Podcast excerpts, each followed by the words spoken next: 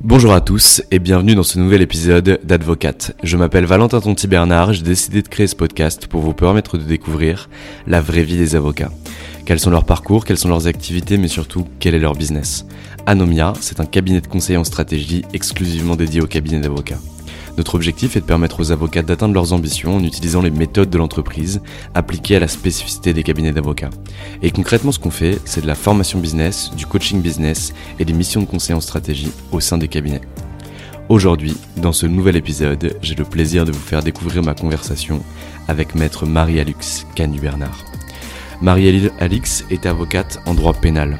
Elle vous raconte la globalité de son parcours, les clients qu'elle a pu défendre, sa vision de la profession d'avocat pénaliste, ce qu'elle a dû faire pour en arriver là où elle est aujourd'hui. J'ai passé un moment incroyable avec Marie-Alix. Outre le podcast, les échanges qu'on a pu avoir, ce qu'elle a pu me raconter et la passion qui sommeille en elle et qui vibre au quotidien. Je ne vous en dis pas plus et je vous laisse découvrir ma conversation avec Marie-Alix. Si vous aimez ce podcast, n'hésitez surtout pas à en parler autour de vous, à le diffuser, à le partager. C'est grâce à ça qu'on peut avoir un podcast qui sort encore chaque semaine. Un petit 5 étoiles sur Apple Podcast et n'hésitez pas non plus à aller voir la globalité des contenus que nous avons sur notre site internet www.anomia.fr. Bonne écoute eh bien écoutez, bonjour maître Marie-Alix Canu-Bernard, je suis ravi d'enfin vous rencontrer parce que franchement on a discuté il y a longtemps, vous avez un emploi du temps qui est digne non pas d'un ministre mais bien de deux ministres combinés, donc je suis ravi que vous ayez pu vous déplacer jusqu'à nous. Bonjour maître Marie-Alix Canu-Bernard. Bonjour, merci euh, de me recevoir dans vos somptueux locaux. Alors, ah, c'est beau, du 16e arrondissement, des moulures partout, on en voit partout. Oui, oui, c'est vrai, c'est vrai. Non, non, mais là c'est bien aussi. Euh... Voilà, j'ai pas du tout un emploi du temps de deux ministres réunis, hein, ça se saurait. Euh, mais euh, voilà, après, ça n'a pas coïncidé. Mais je suis là et je suis ravi d'être là. Eh bien, écoutez, avec grand plaisir. Alors, ma première question est toujours la même, Marie-Alix. Euh, qui étiez-vous avant de devenir avocate? Alors, c'est toujours un peu compliqué de de se résumer et euh, de parler de soi. Euh, en fait, on est tellement habitué à parler des autres que je crois qu'on est très mauvais pour, pour soi-même. Ce d'autant qu'en fait, je, ne suis pas sûre que ça soit extrêmement intéressant. Donc, euh, j'ai été avocate assez tôt, ce qui fait que qui j'étais j'étais pas finie, donc est-ce que j'étais vraiment quelqu'un? C'est déjà un sujet en soi. Euh, parce que j'ai eu la chance de, terminer tôt et, de partir euh, vivre en Côte d'Ivoire. Euh, jeune mariée, donc j'avais 22 ans, mes 21 ans, mes études en poche. Et là-bas, j'ai tout de suite travaillé dans un cabinet d'avocats puisque j'avais eu mon l'entrée l'examen des avocats. Et en Côte d'Ivoire, il y avait encore le système qui était ancien, à savoir que le, CAPA était le seul examen, c'est-à-dire c'était l'examen d'entrée et de sortie. Ce qui fait que euh, j'avais l'examen d'entrée, je n'avais pas fait l'école que j'avais reporté à mon retour en France, qui s'effectuera trois ans plus tard. Mais en revanche, euh, durant le temps où j'ai été en Afrique, j'ai travaillé dans un cabinet d'avocats. Euh, d'ailleurs, c'était le correspondant de Mario Stasi c'était euh, un, confrère euh, incroyable, un vieux, un vieux de la vieille de là-bas, euh, qui avait monté un très beau cabinet. Il était, il était corse, il avait de la bouteille, il avait de l'éloquence, il avait du bagou. il était très méchant, au cabinet en tout cas, professionnellement. Il était absolument charmant en société et il m'a pris sous son aile, même euh, en dehors du cabinet. Je veux dire par là que euh, c'était, c'était quand même une époque. Euh, Bon, c'est l'avantage non pas de vieillir, mais de prendre de la maturité. Euh, à l'époque, il n'y avait pas de, je faire ma vieille rombière, mais il n'y avait pas de téléphone portable. Euh, le téléphone fixe euh, pour téléphoner en France coûtait une blinde. Euh, il n'y avait pas de, il n'y avait pas d'internet, il n'y avait rien de tout cela. Donc, euh, on était, été bien contente de trouver euh, des, des, gens bienveillants qui euh, étaient prêts à nous montrer ce que c'était que la Côte d'Ivoire, à nous expliquer deux, trois choses et euh, à nous inviter de temps en temps à dîner le soir quand vraiment on était perdu parce que on est arrivé dans un pays où on ne connaissait personne. Donc, pour en revenir à sa méchanceté au cabinet, elle était proverbiale, donc euh, je ne trahis rien. J'ai, été bien formée. Hein. Euh, il faut dire que quand on pleure un jour sur trois, ça, ou qu'on on remballe ses pleurs et ses larmes, euh, ça permet de se durcir et de s'endurcir et, et c'était une autre époque, euh, évidemment. Ça a été un apprentissage qui n'était pas facile, mais j'ai beaucoup appris. Euh, je ne sais pas si je l'en remercie ou pas. J'ai pas encore analysé les choses. Il faudrait que je m'allonge pour essayer de de prendre le temps de savoir si c'était un plus ou un moins ou un neutre. Je ne sais pas.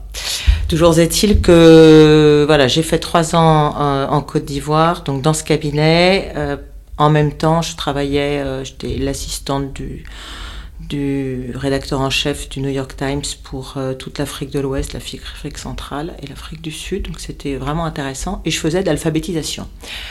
Voilà, les journées étaient longues, bien remplies, contrairement à ce qu'on peut imaginer euh, d'une vie en Afrique sous les cocotiers et du genre Out of Africa. c'était pas complètement ça, mais c'était passionnant.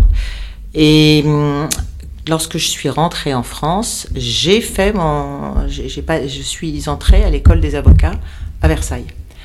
Voilà. Donc tout ceci pour revenir à votre question. Qui j'étais avant de devenir avocat, euh, je, je, me suis jamais euh, interrogée euh, sur, sur moi-même. Avec le divan, je pense qu'à un moment donné, ça va vraiment être utile, effectivement. Voilà, j'étais quand on fait des études jeunes, qu'on les finit jeunes, qu'on pense avoir tout vécu, tout vu, qu'on se marie très jeune.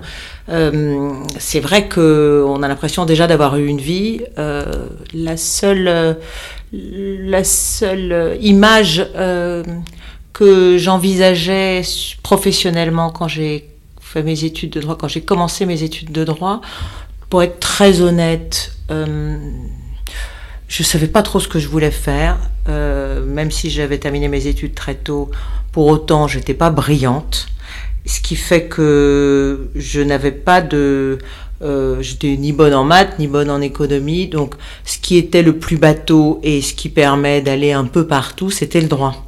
Sachant qu'en fait, euh, au fond de moi-même, ça je l'ai analysé quand même, euh, je, je me voyais bien actrice. Bon, ça c'est les rêves de gamine. Hein. Euh, avant c'était boulangère, puis j'ai un peu évolué et je me suis dit actrice, ça serait pas mal. Voilà. Et évidemment, bah, mes parents ont hurlé, m'ont dit tu fais tes études d'abord, et, et j'ai fait mon droit. Et en fait, euh, et en fait, ça m'a plu euh, assez vite. Ce qui m'a plu, c'est le droit pénal euh, en deuxième année avec euh, un professeur qui était Madame Lucas de Lessac, qui était absolument extraordinaire. Et c'est la seule fois où j'ai eu des bonnes notes. Et, et ça m'a plu en fait. Euh, voilà. Et c'est comme ça que les choses euh, se sont faites. Mais je peux pas dire que j'avais une vocation, vocation chevillée au corps, en me disant toute petite déjà, j'en rêvais, je me regardais dans la glace, je m'y voyais. Non. Non, non, Donc, ça, ça serait ah, mentir. Donc, vous, vous devenez avocate, à 22 ans, vous vous mariez, vous partez en Côte d'Ivoire où vous restez 3 ans, vous apprenez avec un super patron corse en Côte d'Ivoire qui est difficile finalement en interne et adorable en société. Vous revenez en France et là, vous faites votre école d'avocat. Et qu'est-ce que vous faites Avec qui vous allez bosser? Alors là, je rentre euh, chez Joseph Cohen-Saban, qui a été mon seul et unique patron. C'est lui qui m'a euh, tout appris du métier.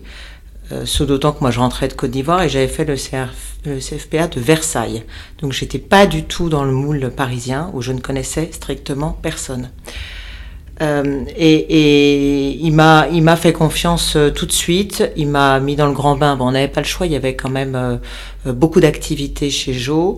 Euh, J'étais avec euh, deux autres collaborateurs, mais moi je me souviens que je sortais de son bureau, il me disait des mots aussi barbares que euh, va prendre l'ORTC, allez prendre l'ORTC chez le juge machin et le, le, le, RD, etc. Je ne comprenais même pas, je notais sur un bout de papier en, en ne montrant pas que je notais, et quand je sortais, j'allais voir les autres collaborateurs, ça veut dire quoi ORTC Donc j'avais quand même un degré de nullité, euh, euh, même en dessous de zéro, et, et, et strictement, strictement aucune connaissance. Mais il m'a envoyé au front tout de suite.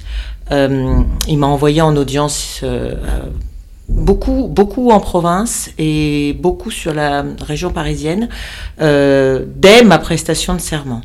Il y avait un gros flux de dossiers et il y avait quand même, ce n'était que du pénal voyou, que du pénal général. avec beaucoup de grand banditisme. On était quand même encore dans la banlieue sud, gang des postiches, on était sur tous ces dossiers-là, avec ce qu'on appelle la grande criminalité, des beaux voyous. et, et, je pense que euh, enfin, c'est pas je pense. Moi, je sais que c'était ce qui me plaisait. Je ne savais pas si euh, ça, si j'allais réussir à, en faire quelque chose et à faire en sorte que, j'arrive à plaider. Il s'est avéré que euh, voilà, je, me suis rendu compte que j'aimais plaider, que j'aimais l'audience, que j'aimais défendre, que j'aimais les écouter et essayer d'en tirer quelque chose, et que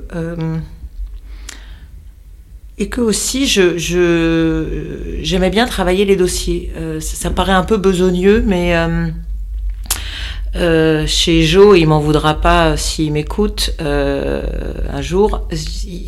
On, avait un, énorme flux de dossiers, c'est-à-dire que parfois c'était 3-4 audiences par jour et on jonglait entre Créteil, Bobigny, Reparis, il fallait passer à la tôle, enfin c'était quand même assez soutenu comme rythme. Donc travailler les dossiers, euh, par moment, c'était très accessoire. Euh, moi, je, je, me souviens très souvent en tout cas au départ, qu'il m'envoyait en détention en me disant euh, tu vas voir un tel, un tel, un tel. Je prenais les permis, je disais oui mais euh, d'accord, mais ah j'en sais rien, tu débrouilles. Bon donc j'arrivais, je, je, peux le dire aujourd'hui, je rentrais au parloir, je savais que je voyais Monsieur Duchemol, je ne savais pas pourquoi, je ne savais pas ce qu'il avait fait, je ne savais pas où en était son instruction, si même il y avait une instruction aussi. Euh, il, m'envoyait pour essayer de temporiser parce qu'il n'avait pas pu y aller depuis un bout de temps et que le type était très mécontent parce qu'il n'avait pas vu son avocat mais je ne savais pas pourquoi j'y allais, je ne savais pas pour quelle raison. Euh, c'était, terrible. Et en fait, c'est là où j'ai appris à écouter. Parce que, bah, comme je n'avais rien à dire, je les faisais parler pour essayer de comprendre de quoi il s'agissait, pour rebondir. Et puis, euh, et puis en fait, assez vite, on se rend compte euh, de, l'enjeu, on comprend. J'avais déjà fait un peu d'audience, donc on, on, on perçoit et puis les inquiétudes donc euh, voilà, l'écoute, euh, pour répondre à une question que vous m'avez pas posée, euh, qu'est-ce qu'il faut pour faire du pénal? Il faut écouter déjà. Il faut écouter. là, vous me faites faire l'exercice inverse qui est de parler, mais si on n'écoute pas, on ne peut pas retranscrire, on ne peut pas sentir, on ne peut pas euh, essayer de percevoir, de gratter pour après euh, redonner euh, à l'audience ce que nous voulons faire ressortir de, la personne que l'on a vue devant nous. Mais vous parlez de perception, comment vous étiez perçu justement par ces, grands bandits ou en tout cas ces, petits voyous, parce que vous n'avez pas eu de banditisme au départ, lorsque vous arrivez, donc 22 ans, vous restez 3 ans en Côte d'Ivoire, c'est-à-dire que vous avez 25 ans en revenant en France quand vous allez bosser avec Joe.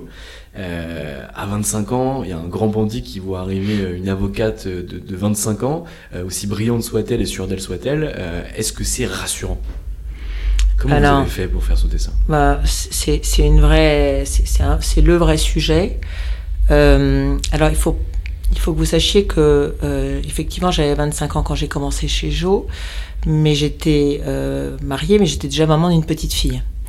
Euh, ça ne change pas grand-chose, si ce n'est que je pense qu'il y avait une, une, petite maturité, euh, petite, hein, très très petite, parce qu'aujourd'hui j'y suis même pas, donc euh, à l'époque vous imaginez, euh, toute petite maturité, mais qui, qui me donnait, je pense effectivement, cette assurance.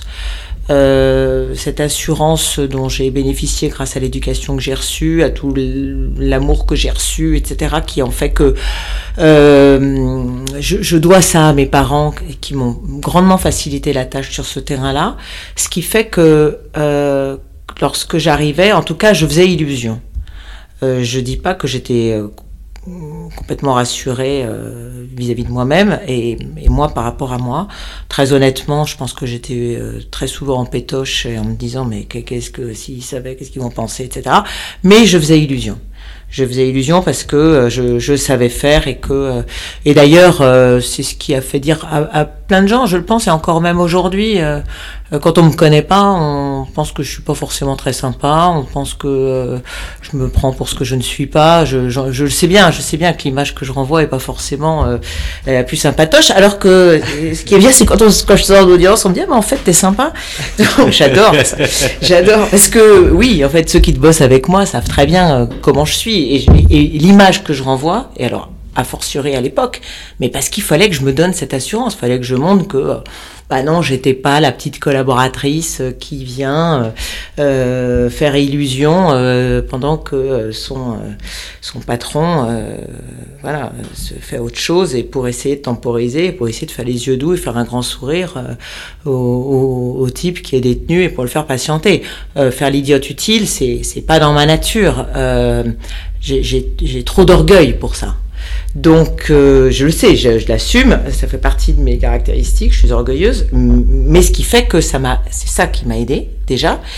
Et deux, euh, bah, j'ai compensé euh, en travaillant, ça, je me disais, il faut que j'ai un truc à leur dire il faut que je leur apporte quelque chose. Donc je les écoute, mais il faut que j'ai une valeur ajoutée en venant. Donc euh, euh quand je, à chaque fois, et, et je l'ai retranscrit euh, dans, dans, tout mon exercice euh, d'après et à mes collaborateurs, euh, le parloir. Euh, parce que c'est là où j'allais tout le temps, le parloir, il doit être efficace. C'est-à-dire que quand on sort du parloir, il faut que le type que vous êtes allé voir, il se dise, il soit gonflé à bloc ils se disent bon bah voilà j'ai un avocat, je sais à quoi il sert, je sais pourquoi je l'ai. Merci parce qu'ils sont au fond du trou. Si on est là, moi je suis pas assistante sociale, je suis avocat, donc je suis pas là euh, juste pour leur dire euh, t'inquiète pas chouchou ça va bien ça va bien se passer. C'est pas l'objet. Faut que je sorte de là. Moi j'ai ma feuille de route. Je me dis bon bah alors maintenant j'écris au juge. Je lui ai dit que je le faisais, je le fais. J'écris au juge, je fais ceci, je fais une demande d'acte. À l'époque au tout début il n'y avait pas de demande d'acte, mais il y avait quand même des choses à faire. Donc je repartais euh, ma feuille de route. Il savait ce que j'allais faire. Et j'ai toujours fait ce que je disais que j'allais faire. Voilà, ça c'est aussi créer la confiance. Oui, enfin créer la confiance, mais euh, alors ça c'est travailler en fait, tout simplement. Il n'y a pas de mystère, hein, on n'a rien sans rien. Si on bosse pas, euh, ça marche pas. Euh... Donc finalement, votre patron, il vous envoie au feu. Euh, vous allez faire le tour de, de la région parisienne, le tour de toutes les tôles des environs. Et du coup, ça dure combien de temps tout ça? Comment vous évoluez dans ce milieu-là? Alors, euh, ça dure. Euh, bon, on, a, on, fait comme son apprentissage, mais j'ai beaucoup plaidé euh, très vite. Ça dure deux ans, trois ans, mais où je, je, je prends de la bouteille, je plaide beaucoup. Il m'envoie aux assises tout de suite euh, sur des sales affaires. Et puis je suis confrontée, comme vous le disiez tout à l'heure, et en fait euh, je, je, finis par répondre à la question d'avant. Euh, je vais vous raconter une toute petite anecdote. Euh, un jour, il m'envoie à Fontainebleau défendre un, ce qu'on appelle un beau mec dans notre jargon, donc un vieux voyou, euh, sur une grosse affaire euh, où il était détenu évidemment. Et à Fontainebleau, euh, le juge, les juges instaient l'instruction. Les juges d'instruction, ils étaient dans la cour, enfin dans la cour, sur le bord de, de, de, les bureaux étaient sur le bord de la cour. Et donc il y avait une escorte dans la cour, une escorte de gendarmerie. Ils étaient assez nombreux parce que le type était pas, pas rassurant en termes d'évasion possible. Et donc j'arrive et je ne le connaissais pas. Je l'avais jamais vu. Donc Joe m'avait envoyé euh, faire une instruction avec un, un client que je ne connaissais pas. Et donc j'arrive, euh, je le prends à part, je dis bonjour, je me présente, voilà, je suis là. Et là, il me regarde et il me dit, mais attendez, mais vous ou rien, c'est pareil. Il me dit ça en plus devant les gendarmes. Euh, bah là, là, en fait, euh, vous êtes piqué. Soit vous, soit vous vous mettez à pleurer ou vous partez, vous vous dites, bon, bah voilà, toi, t'es qu'un, t'es qu'un sale type, je te parle plus. Soit vous vous dites, bah attends, tu, tu, tu, veux que je te montre? Moi, rien, c'est pareil? Coco. Attends, je veux te montrer que toi, que, que moi, rien, c'est pas du tout pareil. Et euh, mais j'étais, mais j'étais, euh, j'étais mortifié mais mortifié. Et, et euh, l'instruction s'est passée. Bon, après voilà, je j'ai pas fait des étincelles, mais j'ai fait le job. Et à la suite de ça, euh, il est sorti, euh, je, il est sorti de sa belle sortie. Hein, je, je prétends pas du tout y être pour quoi que ce soit.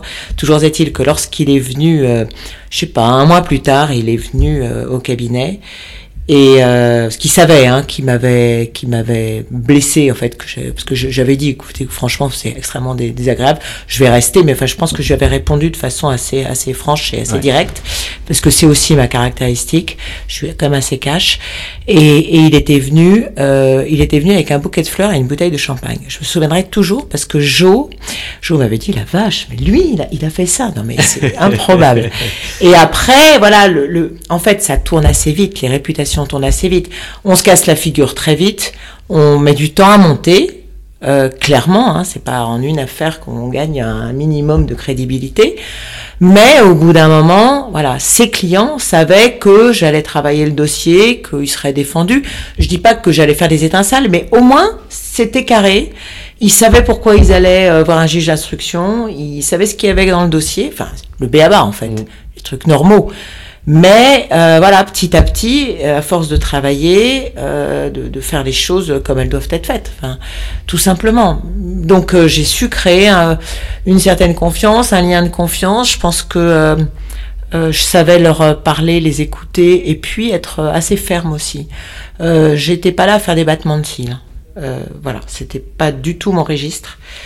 Et quand Jo m'envoyait en détention euh, au pied levé et que j'étais pas habillée euh, selon les codes, selon moi, de la visite en détention, au bout de deux fois j'ai compris et j'avais euh, un imperméable, une écharpe et voilà tout ce qui allait bien au cabinet pour pouvoir euh, m'habiller correctement pour pas aller voilà bah, éviter d'avoir cette image de renvoyer cette image que je ne voulais absolument pas renvoyer qui était celle de la gentille et jolie collaboratrice euh, euh, qui vient faire patienter le client quoi. C'était voilà. Très clair euh, quand est-ce que vous vous rapprochez euh, des, des, des j'allais dire un truc qui n'était pas du tout le fond de ma pensée, j'allais dire quand est-ce que vous vous rapprochez du milieu, mais quand, quand est-ce que vous vous dites que finalement euh, le milieu, les gangsters, les braqueurs, etc., c'est quelque chose qui vous plaît et que vous avez envie de les représenter? Bah, En fait, tout de suite, puisque c'était la clientèle de Joe. D'accord. Donc j'ai été confrontée à cela, c'est pas pas un choix de ma part, ça a été sa clientèle je, j'ai toujours été très à l'aise. Euh, je pense que c'est le, le, revers de mon éducation chez les sœurs, euh, qui fait vraisemblablement que j'ai voulu couper le cordon avec tout ce, ce côté tradit euh, dans lequel j'ai baigné toute ma jeunesse. C'est pas pour rien que je me suis tirée en Côte d'Ivoire. Euh, euh, voilà, tout d'un coup, euh, du jour au lendemain pendant trois ans, euh, et après que j'ai épousé ce, ce, ce, monde du pénal, évidemment.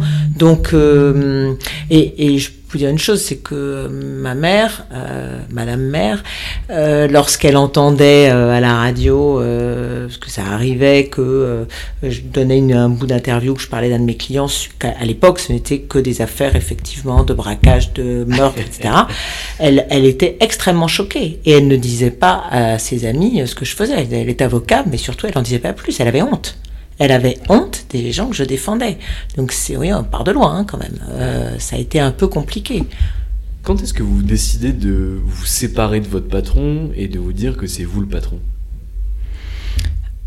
Alors, euh, je, je, dois dire qu'assez rapidement, enfin j'ai toujours voulu être libéral. Si j'ai euh, voulu être avocat, c'est aussi par goût de la profession libérale. J'avais un père médecin, profession libérale.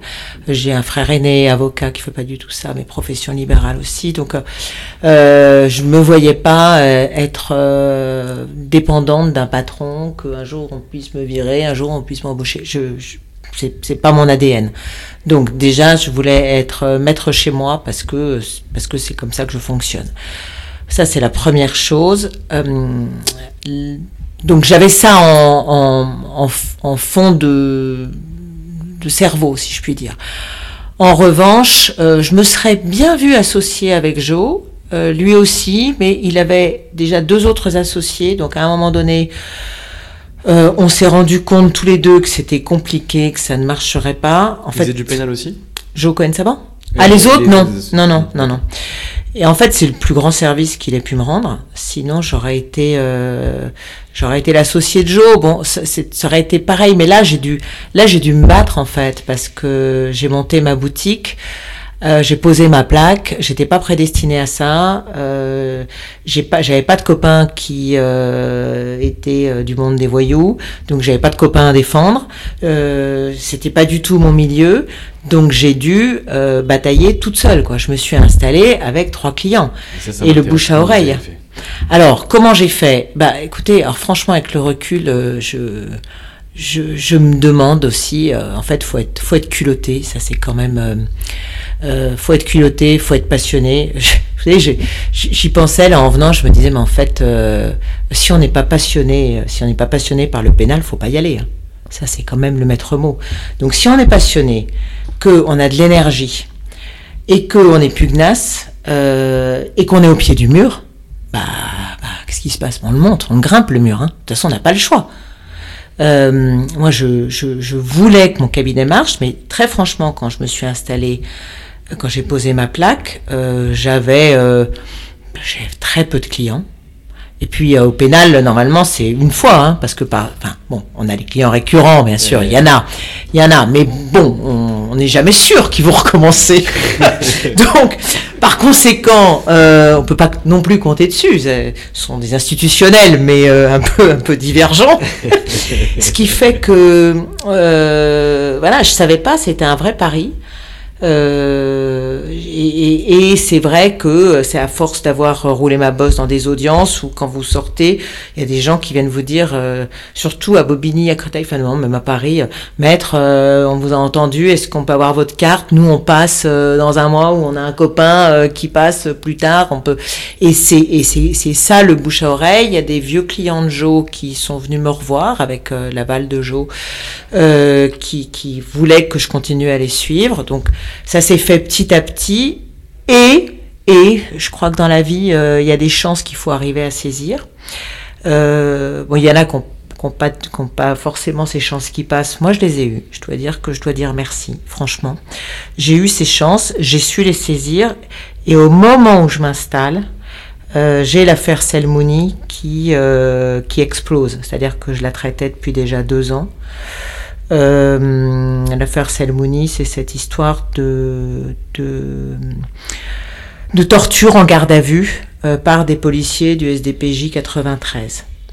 Et euh, il y avait une plainte qui traînait à Bobigny qui n'était pas sortie contre les policiers et il m'avait demandé de saisir la CEDH.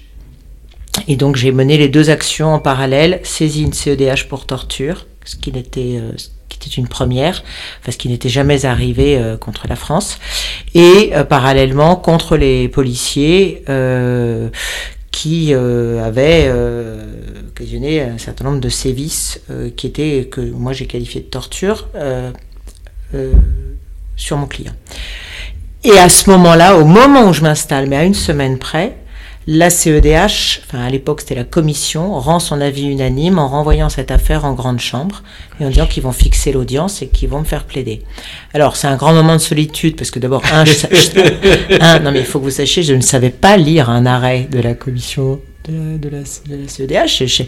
enfin, je, il y avait les avis divergents, les avis dissidents, les avis unanimes. Enfin, je, je me disais, mais est-ce que je lis bien? Est-ce que je comprends? Est-ce que, est-ce que je comprends ce que je lis? Puis, euh, ce sont des termes très particuliers. Aujourd'hui, on est beaucoup plus habitué. Mais enfin, à l'époque, c'était, euh, j'avais 7 ans de barre, donc c'était il y a 23 ans. Vous imaginez bien que on n'était pas habitué à traiter avec la CEDH. Hein. Visait l'article 6 et l'article 10, c'était, ça n'intéressait personne. Et tout le monde se marrait. Hein. Tout le monde se marrait. Donc euh, voilà. Et donc ça, ça a été euh, un coup de tonnerre parce que euh, médiatiquement, ça a eu beaucoup de retentissement. Et ça a duré pendant un an, parce qu'après je suis allée le plaider à la CEDH, j'ai gagné, j'ai fait condamner la France pour torture, et parallèlement j'ai fait condamner, enfin j'ai fait les policiers ont été condamnés. Euh, il y a eu un mandat de dépôt à l'audience. Il y a eu des, manifestations dans toute la France. C'était Chevènement qui était ministre de l'Intérieur. Moi, j'ai été menacé. Enfin, ça a été, ça a été assez chaud. Mais donc. par les flics? Menacé par qui? Ah, euh, honneur de la police, toutes ces associations bien pensantes euh, qui sont très particulières et qui comprenaient pas qu'on puisse faire primer la parole d'un trafiquant de stupéfiants, parce que lui, mon client, il avait pris 15 ans pour trafic de stupéfiants. Pour trafic de stupéfiants. Donc comment peut-on donner plus de crédit à la parole d'un trafiquant de stupéfiants que à des policiers? Bon, si ce n'est que quand on sort de garde à vue avec euh, un certificat médical de trois pages alors qu'on y est rentré en bon état, il y a juste un problème. Quoi. Donc c'est assez mathématique. Euh, J'ai pas fait des prouesses non plus. Bon, euh, toujours est-il que cette affaire-là euh, m'a donné un certain euh, crédit, euh, tant, bah, je dirais auprès de certains de mes confrères, mm. auprès de, détenus longue peine. C'est comme ça que Abdelhamid Dakar est venu me voir, euh, qui lui était en prison depuis 25 ans. Enfin voilà, tout.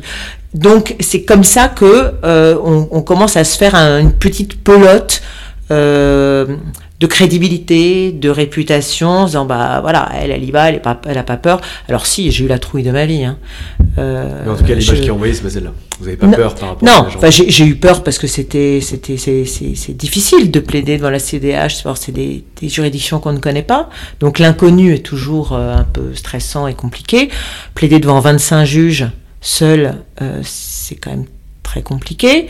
Vous savez que vous avez 30 minutes, sinon on vous coupe. Euh, vous n'avez pas 32, hein, c'est 30.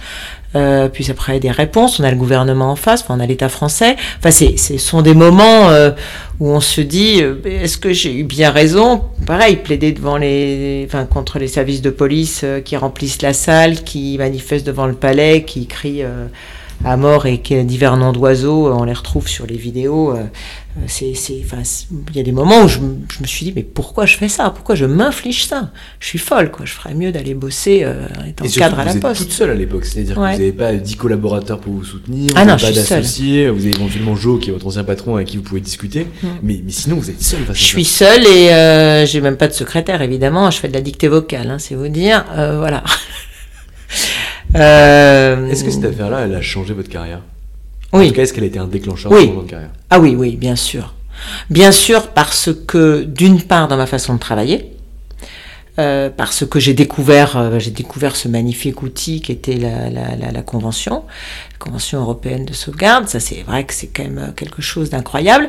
Que à la suite de cela, euh, ça a modifié quand même l'état d'esprit de certains magistrats qui l'ont inclus. Donc, on se dit waouh, j'ai quand même servi à quelque chose. Alors j'ai L'affaire est bien tombée, je pense que la CEDH avait, bon, je l'ai bien amené, j'avais fait des mémoires, j'avais travaillé énormément, hein, mais énormément, vraiment. Euh, parce que j'avais fait des mémoires avant pour essayer d'expliquer que c'était pas des traitements inhumains, mais c'était vraiment de la torture. Tout le monde me disait, mais attends, c'est pas de la torture, ça va, on est en France. Oui, mais justement, par rapport à nos normes françaises, si c'est de la torture. C'était, c'était ça, c'était ça mon axe. Mais euh, donc j'ai appris à travailler autrement, à avoir une autre vision en droit, c'est-à-dire que, en fait, euh, le pénal tel qu'on l'exerçait il y a 30 ans, euh, l'époque où j'ai commencé, euh, c'était quand même le verbe. C'est-à-dire, on va à l'audience, on plaide. Bon. Mais on n'avait pas beaucoup d'autres latitudes, c'est-à-dire que les nullités, c'était à peine, c'était Metzner qui les avait, qui commençait à les développer, mais c'était le début, ça se faisait pas. Donc les nullités, bon, euh, QPC, ça n'existait pas. Euh, on faisait éventuellement un peu de jurisprudence, des conclusions à l'audience, mais jamais, très peu. Donc on, venait à l'audience, on plaidait, euh, on connaissait le dossier ou pas, mais voilà, si on avait du talent, c'était ça quand même au départ, le, pénal d'antan, si je puis dire en travaillant le dossier, bien sûr, mais il n'y avait pas toutes ces finesses procédurales, arguties, faire comment faire un dossier dans le dossier, ce que certains font très bien. Ça dépend. Si, si, si, si, si, il y avait des dossiers à l'instruction. Euh, puis, euh, en plus, on se fichait complètement des délais. Hein. Les types étaient en détention pendant six ans, ça émouvait personne. Détention provisoire, hein. ça émouvait personne. les arrêts qui ont fait changer les choses par rapport à ça. Oh, il y en a, il y en a eu un certain nombre, mais ça, c'est grâce à la CEDH qui, à un moment donné, a, dit, euh, voilà, il y a des délais. Ça et ça et ça après, ça infuse au niveau de la chambre criminelle et ça infuse au niveau des juridictions qui disent, vous nous emmerdez avec votre CEDH, mais bon, on va finir par l'appliquer parce que sinon, après ils vont nous casser. Donc euh, voilà, donc tout ça pour vous dire qu'au départ, euh, effectivement, on, va plaider. Puis petit à petit, on se rend compte que si on utilise le droit, eh ben, on, arrive peut-être à des résultats fabuleux. Et, moi, ce qui me, euh, qui peut-être fait un peu la, euh, particularité de mon cabinet, enfin de notre cabinet, parce que je, suis maintenant associée avec euh, Agnès, ma chère Agnès Lovenstein, euh, qui est mon ancienne collaboratrice et qui a eu la gentillesse de, bien vouloir s'associer avec moi. Et en fait, on se rend compte que on peut tout inventer. C'est-à-dire que il y a de la jurisprudence. Moi, quand on me dit bah oui, mais la jurisprudence est dans le sens contraire, je dis bah ouais, et alors? Et alors La jurisprudence, elle est bien là pour changer. Donc trouvez-moi les arguments pour que ça change. Il y a forcément quelque chose, il y a forcément des leviers. il ne s'agit pas d'être ridicule mmh. et de soulever n'importe quoi, mais je pense qu'on peut être très innovant. Et en fait, on peut s'amuser beaucoup en faisant du droit. Et, même du droit pénal. Et, et moi, j'ai jamais été une grande bosseuse. Enfin, en tout cas, dans les livres, je vous dis, j'ai, j'ai jamais fait, j'ai pas fait des grandes études. J'ai fait, voilà, des études classiques. J'ai toujours été moyenne, j'ai toujours passé juste. Mais, mais, euh, mais en fait, et c'est là où, quand je vous disais, si on si on n'est pas passionné, euh, ça sert à rien, faut pas y aller, parce que quand on a un dossier et qu'on se dit non mais là je sens je sens un truc quand même qui est pas normal, mais je vois pas comment le soulever, je vois pas comment je peux arriver à, à trouver la faille, mais en fait il y a toujours une solution. Et, et avec le droit pénal, alors peut-être avec les autres droits aussi, mais je vais parler que de celui que je connais. En fait, on peut innover tout le temps et toujours. Il y a les outils. Il y a les outils avec euh, la Convention, avec la Constitution, avec même la charte de l'ONU. L'autre jour, j'ai trouvé du truc improbable. Et en fait, euh, on, peut innover. Et quand on innove, eh ben, ça marche pas à tous les coups. Hein. L'autre jour, j'ai une QPC, je suis fini par aller la plaider au Conseil constitutionnel. Ils m'ont dit non. Bon, mais en attendant, euh, bah, le sujet était intéressant et tout le monde m'a dit ah bah ouais, c'est pas Ouais, c'est pas con ce que tu soulèves. Donc, et, et, ça, ça c'est passionnant parce que on peut, on peut faire du droit, on peut faire changer les choses, et de ce fait, euh, on peut arriver à, à, à, modifier le cours d'une procédure, le sort de quelqu'un. Euh, qui au départ était bien mal parti et oh, alors je dis pas euh, euh, voilà je dis pas que par des arguties procédurales c'est pas c'est pas ce que j'explique ce que je veux dire c'est que il y a l'audience il y a la plaidoirie et il y a le droit aussi. Et puis il y a un dossier. Et dans ce dossier, on peut trouver plein de choses extraordinaires. Mais si on ne travaille pas, euh, si on se plonge pas dans le dossier en essayant d'avoir de, un œil très très ouvert et, euh, et d'avoir euh, une imagination un peu débordant, voilà, ça, ça, ne fonctionnera pas. Mais je pense que si on réunit tous ces éléments, c'est-à-dire l'écoute, le travail, l'imagination et, et le bon sens, et le bon sens, qu'il ne faut pas non plus partir dans des gros délires. Je pense qu'il faut rester quand même euh, euh, avec quelque chose de concret. Euh, on peut faire un, travail de dingue dans un, dans un dossier, notamment dans un dossier pénal. C'est quoi un des souvenirs qui vous a le plus marqué de façon positive? D'un dossier que vous avez traité, d'un client particulier, d'une cliente particulière, d'une relation avec un confrère que vous avez noué par rapport à un dossier? Euh, ce que vous voulez, quelque chose vraiment d'un souvenir très positif. C'est pour ça que je pose ma question pendant longtemps pour laisser réfléchir. Mais... Ouais, c'est compliqué de vous répondre parce qu'en fait j'en ai plein. Ouais. Il n'y en a pas un qui vous a particulièrement marqué euh J'en ai plein et euh, j'en ai plein qui n'étaient pas forcément des positifs au moment où ils sont survenus et qui à l'aune de, de, ce qui m'est arrivé ultérieurement ou de, de, d'un changement dans le dossier ou que sais-je, qui, qui se sont transformés en événements positifs. Alors, moi, je suis quelqu'un qui résolument va voir le verre à moitié plein. Hein. Donc, euh, c'est sans doute plus facile et, et je tire toujours un élément positif de mes échecs. Parce qu'on en a, hein. Dieu sait qu'on en a. Euh, on en a même une palanquée. et, en fait, euh, mais, mais heureusement, c'est ça qui nous évite d'avoir, euh, de nous sentir les rois du pétrole, quoi. Parce que c'est facile, hein, euh, d'avoir les chevilles qui enflent en se disant, oh la vache, qu'est-ce que j'ai bien plaidé, je suis trop forte. En plus, euh, ouais, je suis balèze, j'ai bien plaidé, tout le monde m'a écouté, tout le monde m'a dit que j'avais bien plaidé. Et puis j'ai eu un super résultat. Bon voilà, on a ça une fois, deux fois, ça marche bien, on est content, on a une super semaine. Et puis la semaine d'après, vous, prenez la grosse veste, alors qu'en plus, euh, vous n'avez pas forcément démérité, que le dossier méritait, que ça se passe vraiment bien, etc. Donc bon, on a, on a sans arrêt euh, de quoi retomber. Euh, et de quoi se dire, bah, franchement, à quoi je sers. Mais, mais on rebondit tout le temps. Donc en fait, les, les, les, souvenirs, c'est pas forcément les souvenirs incroyables. Je vous parlais tout à l'heure de, de, la CEDH. oui, pour en fait, vous voyez, je réfléchis à la question que vous venez de me poser et je réalise que ce qui me, me vient en flash immédiatement, ce sont euh, les plaidoiries exceptionnelles.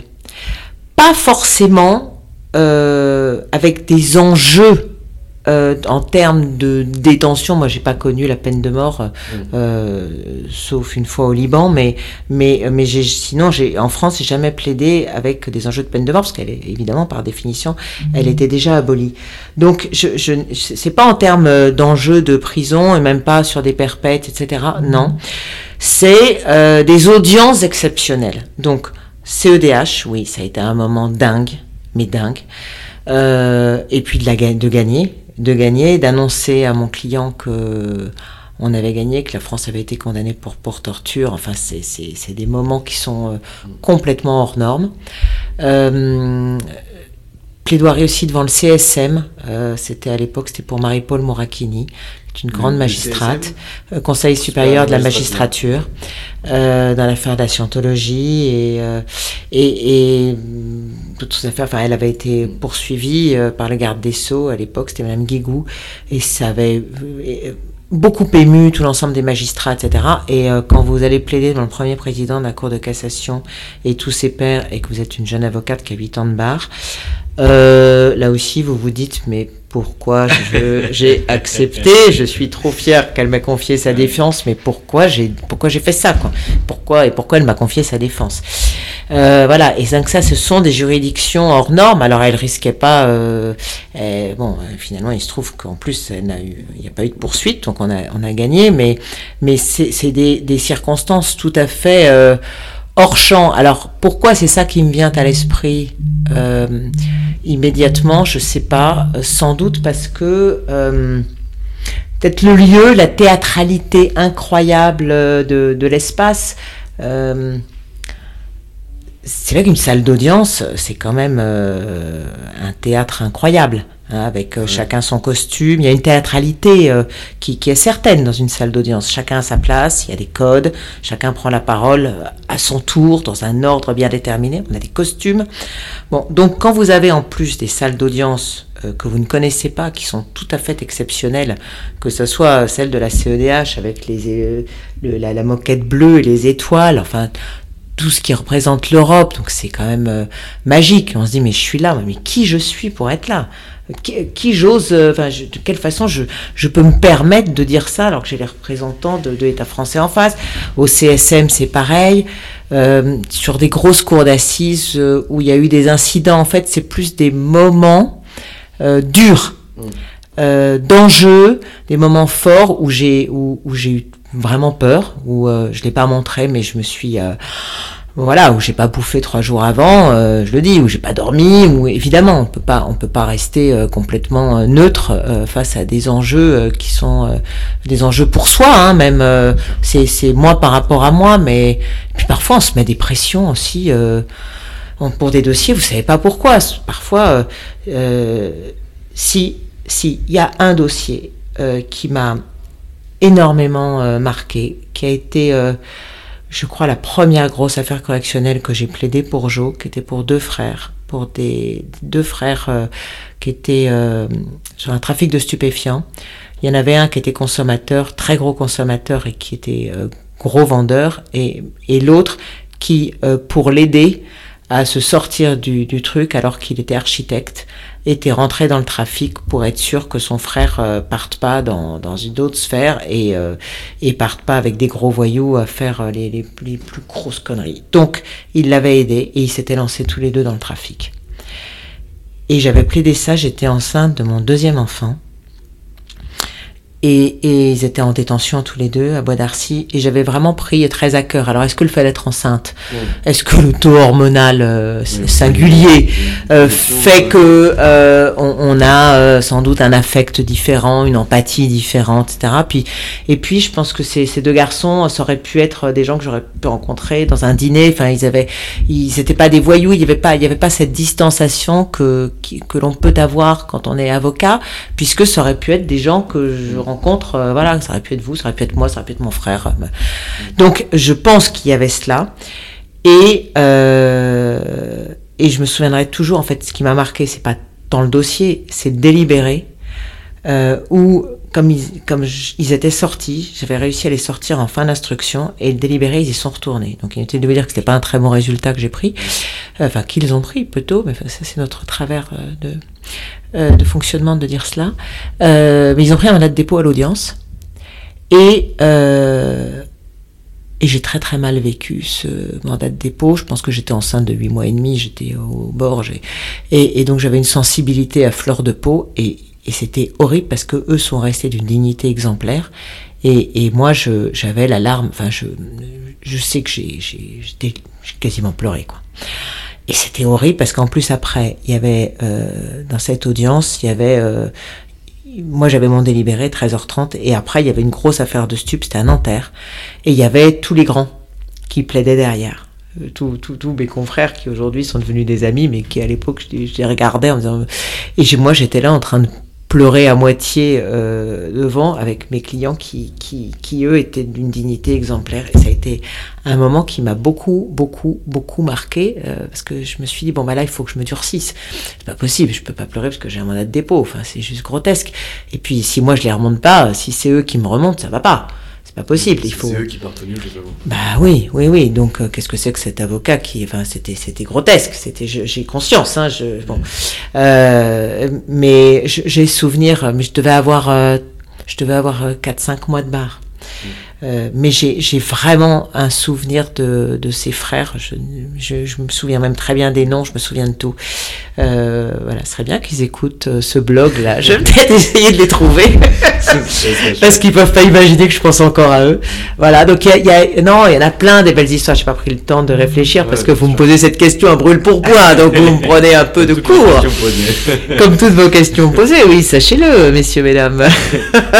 Ce n'est pas préparé. der- Dernière question, maître. Euh, vous parlez des grands euh, qui, passaient derrière vous euh, durant cette audience.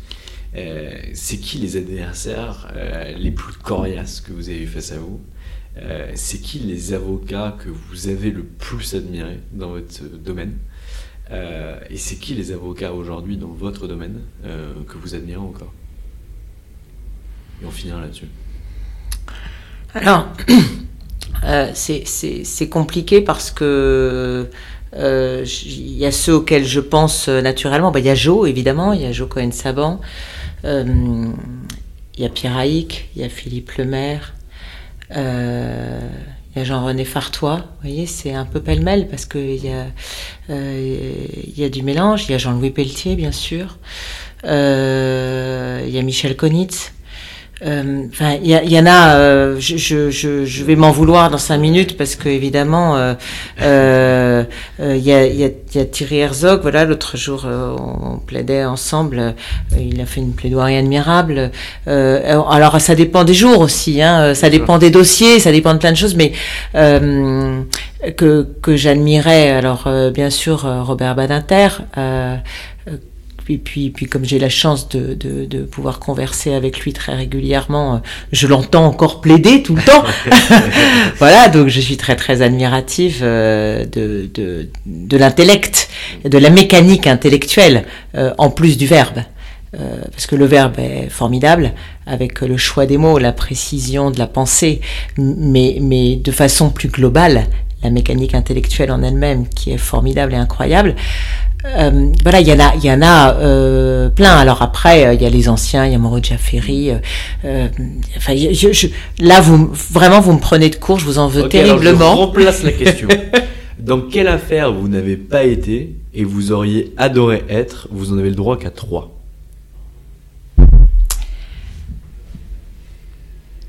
Alors, je vais peut-être vous surprendre. Je pense, et je, je, que je vais, enfin, je vais certainement étonner, mais j'aurais aimé défendre Maurice Papon. Euh, parce que c'est l'indéfendable. Mm. Et que euh, c'est terrible d'avoir tout le monde contre soi, mais d'un autre côté, c'est tellement galvanisant. Quand on a tout le monde contre soi, quand, quand voilà, défendre l'indéfendable. J'ai plusieurs fois pensé, je me suis dit, bah, si, voilà. Euh, j'aurais, alors ça peut, ça, ça, ça peut choquer, j'aurais, mais euh, je vais expliquer pourquoi. J'aurais aimé plaider, je dis pas forcément défendre, attention, mais je dis plaider pour Amédi Koulibaly dans l'affaire de l'hypercachère. Pourquoi? Parce que je le défendais depuis euh, 12 ans, 4, 13 ans, et que euh, je, je connaissais les raisons d'une certaine évolution, certainement pas toutes, mais j'avais des choses à dire qui auraient pu être euh, intéressantes euh, pour les victimes et qui auraient pu être intéressantes pour l'audience. euh, j'avais le suivi. C'est d'ailleurs la raison pour laquelle j'étais là hein, à l'hypercachère. J'étais présente et j'étais aux côtés du RAID pour essayer de faire en sorte de, lui faire entendre raison. Malheureusement, je suis arrivée, il y avait déjà eu les, tirs. Donc voilà, su, sujet clos, mais et il était venu me voir peu de temps avant. Donc, donc je, je regrette de ne pas avoir pu. Enfin, euh, les choses étant ce qu'elles sont, je, ne porte aucun, euh, pas jugement, euh, le constat est celui-là, mais j'aurais, je, pense que j'aurais pu apporter quelque chose dans, dans, la parole et dans une audience. vous m'en avez donné trois. Il vous reste une cartouche. Bon, je... Et aucun mauvais jeu de mots. Le procès de Jésus? Le procès de Jésus, ok, ça me va. Marie-Alexis Bernard, euh, j'aurais aimé vous garder 3 heures, mais je sais que vous avez une audience, enfin plutôt un rendez-vous important dans 30 minutes. Et je vous remercie pour le temps que vous m'avez accordé. Euh, ah, c'est moi qui vous remercie. Euh, on adore parler, c'est terrible. J'aurais pu rester beaucoup plus longtemps. J'adore l'exercice. Je pourrais pas revenir. Eh ben, on, se, revoit quand vous voulez. On se fait un truc d'une journée, Marie-Alice ouais. Bernard. Et eh on peut inverser les rôles aussi. hein. Non, y a rien Moi j'aime bien, je vous ferais bien parler. Merci maître, belle journée. Et voilà, c'est fini pour aujourd'hui. J'espère que cet épisode vous a plu. Pour découvrir tous les contenus qu'Anomia propose, vous pouvez vous rendre sur www.anomia.fr. Vous y trouverez des vidéos, des podcasts, des articles et également nos propositions de formation et d'accompagnement dédiées aux avocats, dédiées au business des avocats. Je vous souhaite une excellente journée et n'hésitez surtout pas à nous contacter. À bientôt.